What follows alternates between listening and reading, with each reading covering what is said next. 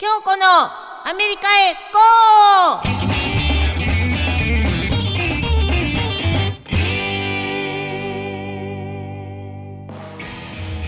ー！こんにちは。パーソナリティの京子です。今回はアメリカ大好き第2回目の放送です。この番組は寝ても覚めてもアメリカ大好き私京子がアメリカの魅力を紹介するインターネットラジオです。それでは今回もよろしくお願いします。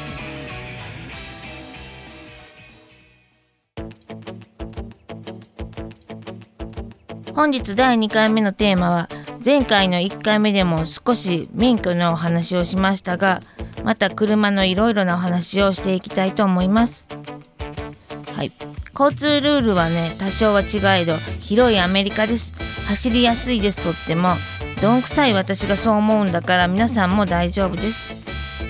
フリーウェイの写真もとっても多いですが車もそんなにまあ時間帯によっては違いますが渋滞したりあんまりしないです。日本ほどではないと思いますので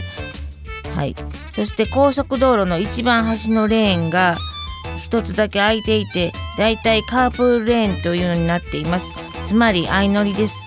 単独ではなく2人以上で走っているとそのカープルレーンに走ります。ただし1人でそのレーンを走ると罰金になりますので要注意です。そのレーンをカープールレーンと言いますので相乗りすることをカープールしようと言います。そうそう皆様もきっとアメリカって自家用車ピカピカに磨いていないイメージですよね。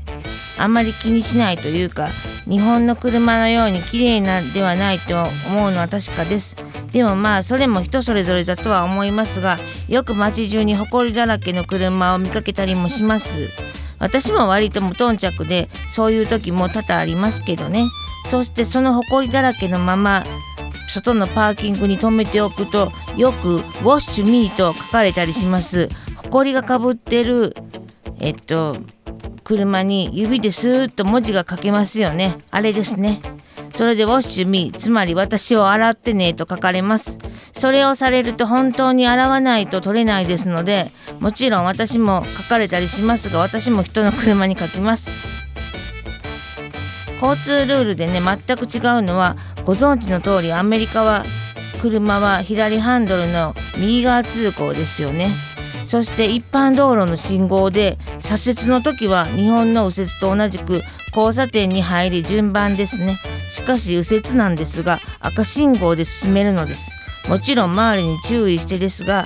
パーキングは普通に駐車場がありますが街角にはよくパーキングメーターが設置されていますとっても使いやすいですので利用するのであれば小銭をたくさん用意しておいてくださいあとはレストランなどでホテルなどでは、えっと、自分が駐車するのではなくバレーパーキングがちょくちょくあります。バレーパーキングとは書いてあるところが入っていくと係員が迫ってくるので鍵を預けます。それしてチケットをもらい荷物は必ず出してください。そしてそのチケットと一緒にティップを渡します帰る時にそれがバレーパーキングです。こんな風に日本とはいろいろ車事情の違いはありますが広いアメリカです機会があればぜひぜひ皆さんも走ってみてくださいとっても快適にドライブができるだろうと思います。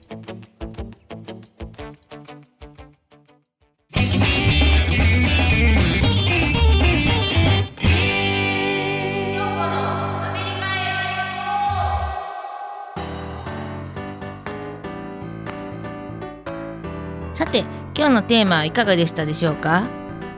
？2度にわたり車の話をしましたが次回からはアメリカでの生活面の面白おかしな発見などをお話ししていきたいと思いますのでお楽しみください。さて私京子は FM 西東京でもラジオパーソナリティを務めています。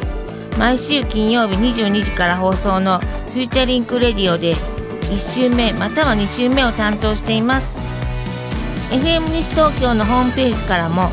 リアルタイムで聞けます。チェックしてみてくださいね。というわけで今回はここまでです。お相手はアメリカ大好き京子でした。それではまた次回。